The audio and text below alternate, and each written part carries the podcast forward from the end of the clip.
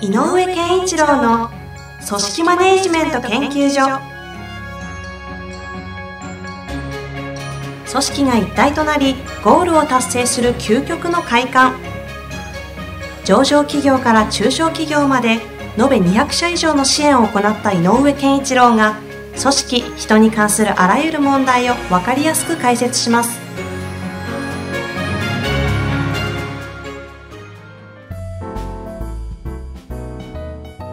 こんにちは、ナビゲーターの遠藤和樹です。井上健一郎の組織マネジメント研究所第25回。井上さん、本日もよろしくお願いいたしよろます。しくお願いします。本日、あの、質問が来ておりますので、はい。また早速読みたいと思うんですが、はいよろしいでしょうか？はい少し長いかもしれないですね。いきます。えー、36歳の技術職の方からえー来てますね。えー業種が組み込みソフトウェアですね。うん。えー質問を読みたいと思います。弊社は特定派遣事業で自社のソフトソフトウェア設計者の社員をお客様へ派遣し、サービスを提供するビジネスモデルで売り上げを上げている会社です。中小企業ですと。はい。えー会社が抱える問題点をまとめますと、次のようになります。事業形態から社員の配属先がバラバラになるため、社員同士の関係性が薄い。うん。会社社員間、また社員同士のコミュニケーションが取れていない。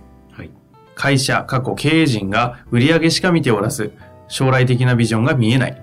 なるほど。かっこミッションもない。うん。うん組織化、かっこ情報や知識が社内で共有化されているをして、若い子に技術を継承していかないと会社として立ち行かなくなるのではと思っています。はいはい。そこで質問なのですが、このような会社の状況でも組織化は可能なのでしょうか？可能な場合、何を取り掛かり、組織化を目指せばよいのでしょうか？アドバイスをいただけないでしょうか？という質問が来ております。いわゆる派遣、特定派遣ですよね。ね美術者の。そうですよね。あの、よくありますよね。はい。えっ、とシス、特にシステム関係は今多いし、場合によっては、あの、管理部門を強化、あんまり、えー資源を投下できない、えー中小企業に、管理部の、えー、と仕事をしますよって言って派遣される人とかも、なんか最近ビジネスとしてはね、増えてるので、あの、派遣されてくる人っていうのは非常に多いと思うんですが、うん。普通の派遣と違って、えー個人で派遣社員として登録、派遣会社に登録してくるわけではなくて、はい、はい。会社として成り立っている部分があるので、えええーと会社として顧客とどう付き合っていくかっていう問題と、ん。うん会社の社内で、えー社員同士がどう付き合っていくかっていううん。二つの問題をこれ抱える大きな問題で、はいえー本当にこの、うん、この起こる現象っていうのかな、うん。問題点が起きている、コミュニケーションを取りにくいっていうのは非常にどこでもこのタイプは起きていて、そうですよね。あの、評価制度なんかやるときでもどう、どう見ていいんでしょうかって根本的な話になるんだうんけど、ただこれ、えっと全部ではないんだけどあるところでこのタイプの仕事も、えー会社の中で、まあまあ、約半数ぐらいなのかなの社員がそういう状態になってる、えーシステム会社でもう評価制度で、えー私たちが進めているのをやっているうんところがあって、そこはやっぱり一生懸命社内を見ようあ社員を見ようとしている。実際現場にはほとんど一緒にいないけど、いないけど理解しようとしている。で、えっと、上司と、まあ、そこは育成者と言ってるけど、育成者と、えっと、本人がうんうん情報交換をし、うん。どういうことを今考えてるかとか、うんそういうことをやることを一生懸命やってるっていうのは事実で、うん。だからどっかで、えっと、派遣先に行っている社員がうん、会社とつながってると思えない限りは、これ基本無理なのよね。えっ、と、社員側から見て。そうそうそう。つながっているというか、見られて、見てもらえている、えー理解しようとしている会社がね。このケースって実際に派遣先で行っているそこの、まあ、あの他社なんですけど、はいそこの上の管轄の部長とかママネージャーみたいなはいはい方が実質の上司みたいになってしまって、うんそっちの方がよっぽど自分を見てくれてるみたいな、あるある。よくありますよね。どうやったらその、あのーまずね、これ質問である組織化については、はいえっと、組織化はできる。えでもできるんだけど、この場合、組織化とは何かを一回定義しなきゃいけなくえて、うん。えっと、組織化っていうのは、やっぱりこの、うまくいくビジネスモデルを、はい。正しくプロセスを管理していけるというか、あプロセスが正しく回るうん、うん。っていうのが組織化の基本。うん、うん。で、それによって知識とか、えー技術がこう共有されていくとうんいうことなので、えーっと、外に人がいるから組織化され、できないよではなくて、その会社のえー事業プロセスがしっかりと行われるのであれば、それは組織化されている状態と言える。何が言いたいかというと、うんうん。現場の判断力が、イレギュラー以外の判断力がしっかりあるのが、えー、と組織化の状況を示す、測るか、一番いい尺度なのね。イレギュラー以外に？以外、レギュラーで通常行われるようなもの、うんうん。よよっぽど突発的なトラブルとか、えー以外は、えー自分で判断できるという現場がいい。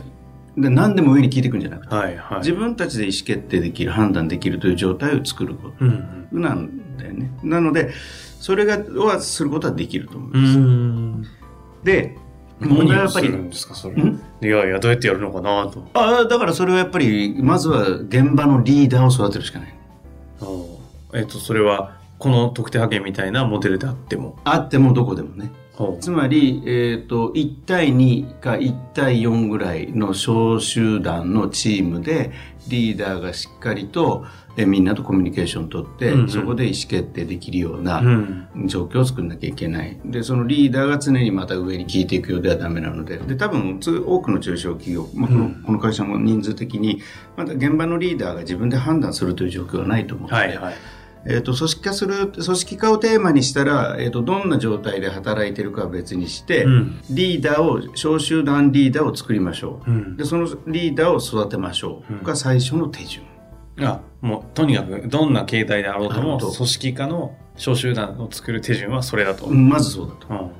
うん。で、テーマが、えっ、と、人的把握とか、それからあ人心掌握とか、うん。あとは、えっ、と、技能継承とか、うん。いろんなテーマはその仕事によっても違うんだろうけど、はい。あくまでも小集団におけるリーダーが一つし責任を持って、うんうん当事者としての意識を持って、まあ、いわゆるあの向こうでいうオーナーシップっていう、うん。その、ある種、経営感覚に近いように、うんうん。あの全体を見る意識と力をつけさせていくというのが、うんそうすると現場の意思決定力がついていくので、なるほど。基本はそれだ。基本はそう。で、うんこの会社の場合のそうねもう一個の大きな問題は、はえっ、と、コミュニケーション。うん。で、えっ、と、おそらくね、でもう一個側面があるのは、企業の価値ということで捉えると、えっ、と、顧客からやっぱりこう信頼され、まあ、えっ、と、支持され、まあ、愛されなきゃダメなので、うん。でさっき遠藤さんが言ったみたいに、えー、と派遣先の上司っていうかそう派遣先の責任者部長さんとかの可愛がられたりその人の下でこうチームワークうんを醸成すると実はいいことなのよね、うん。なぜかというとその会社送り元の会社の価値を高めるからだから実は顧客となるほど。うん、顧客と価値を作っお互いに作るっていうのは大きく3つの場面があると言われていて。一つは、こまあ、ある種こう顧客との購入、お金を払うという場面が真ん中にあるとすれば、はい。購入前、まあ、あのマーケティングとかね、うん。いろんな手法で顧客と企業がこう価値をお互いに感じるという場面を作る。うん。うん。あとはもう、その購入の過程、ほうつまり営業の方とか。あっていうその購入しを考えている段階でお互いに価値価値を感じたりとかお互いに何か新しい価値を作れたりとかっていう関係性を作れるかどうか。あ。なるほど。ともう一個は購入後。なのでこういう派遣の人っていうのは実は購入後ああ。まさにえその人が、えっとその売り売り物であるわうんけだし、そうですね。はい。はいなので実は最大のチャンスを持ってる会社会社側から見ればあ。なるほど。既存客へのその、そうクライアントへのフォローとか、そその関係性作りとしては、もううめちゃくちゃに潜り込んでるわけですもんね。購入後のパイプ作りがつなかなかできないのが一般企業、うん。そうですそねう。できない。そのために何をするかを頭で悩ませてるのに、そうそうそうそう。このモデルだとそういう意味で言うと、そ彼らがそういう意識を、オーナーシップを持ってくれたりすると、めちゃくちゃいい会社なのあの顧客から見たね。顧客から愛される会社になるわけ。ああ、確かうん。であでもだったらまたここに頼もうになるにね。のそういう人材をちゃんとその供給してくれるんであれば、うんそうですね。で、システムの場合、どうしても人区的な、うんあの、感覚を、うん工数的な感覚で、費用を捉えるので、一人しかこの、あの、プロジェクトでは派遣できないよねってはい思うんだけど、あその価値を感じるんだったら、その会社に行くか行かないかは別にして、あもう一人担当がいるぐらいのシフトを組んだ。うんで、二人で考えてれば、また違うでしょ。なるほど。うん、二人で行く必要ないんだけど、本社にもお同じクライアントの案件を担当しているのが二人いるとか、まあリーダーと自分でも最初はいいかもしれないけど、そういうなんかこう複数でここを関わっていて、で、君らはこの素晴らしい相手の要件に合わせて作ること、正しい予算を管理することうんうんなんだけど、相手との関係性を、いい関係性を築いてほしいっていうのがちゃんと伝わってれば、会社としては素晴らしい会社になるチャンスを持ってると言える。確かにね、うん。毎回営業して売った後にどれだけいい関係作るためにただ要件もないのにいけないんでどうやっていくかを考えたりするのをそうそうそう。彼らはそういう意味で言うともう日常毎日がそのフォローできるそう。価値提供できる期間なわけ。うん、あの一説によるとねやっぱりアップルのアップルファンが多いっていうのは、ええ。アップルのカスタマー体制がすごくいいっていうんだよね。あ非常にこのなんていうのあれハイタッチ感覚っていうのがすごくカンファータブルでえ気持ちの良い相手をしてくれるっていうので、そこはだから購入後の、うん。えっと、顧客とのリレーションリレーション関係性を高めている。あだから顧客との関係性を高められるって言ったらめちゃくちゃ組織としては強くなるのでよりまたそこに、えー、と派遣先に行ってる人ともしかしたら、えー送り元にいるスタッフとで2人でね、ーうん。えーそこの担当させえーさせたりする複数で担当させたりするとこの複数の人間たちが顧客に対して価値提供っていう場面で意思決定する。めちゃめちゃ組織化できる。ー確かに。ちなみにこの方はまだ、えー、と経営層ではなくて、うん。一その派遣される側としてお仕事されてるようでじゃないですか。なので今のような小集団を作ってっていうような発信をすることはできないんでまずは自分がそこをやることはできると思うんですよね、うん。そういったこの方にちょっとこう最後になんかこうアドバイスじゃないですけど。そうですね。あの、えっと、派遣先に行ってる人は、えっと、自自社の価値を上げる、か社長にも誰にもできない最大のあ人材だってことだよーね。あそこにいる。ー確かにで、あとはコミュニケーションを取るために圧倒的に少ない空間的、時間的共有がないので、うんうんそれは絶対本社側から補わざるを得ない。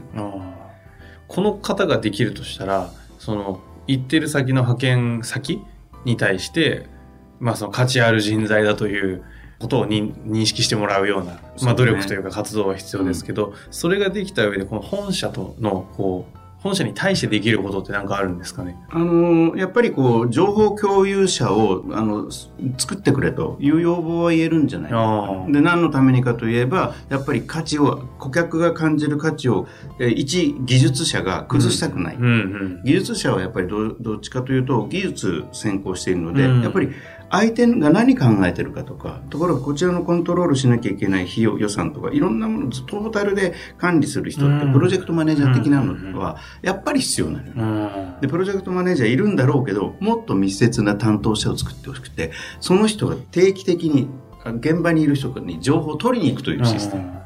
相互連想させるんじゃないなるほど。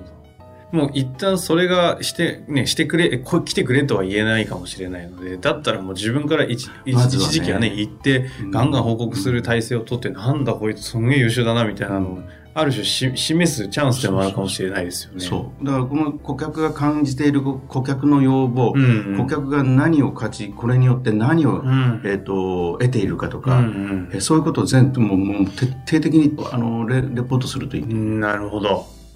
ちょっとこの方、まあね、経営者の方であれば、今みたいな体制であれば、そのちゃんと小集団を作るような体制を作るっていうのは一つ大事なんでしょうけど、でその上で行ってる現場の方々に自分たちの価値をちゃんと伝えられるような体制。うんけど、まずこの方ができるのは、そっちだろうね。自分の価値をちゃんと作った上でレポーティングして上の本社とかにちゃんと出していくっていうことで、ちょっと抜けそうですよね。そう、だから現場にいる人はもう、あの、えっ、と、経営者と直結するぐらいの意識で会社にあ自分が吸い上げたもの情報を全部こう供給する感じ。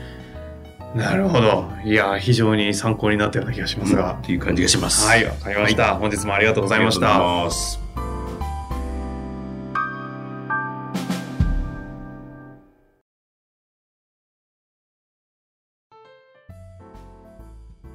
遠藤和樹です。本日の番組はいかがでしたか？番組では井上健一郎への質問をお待ちしております。ウェブサイト人事評価システム明快にあるフォームからお申し込みください。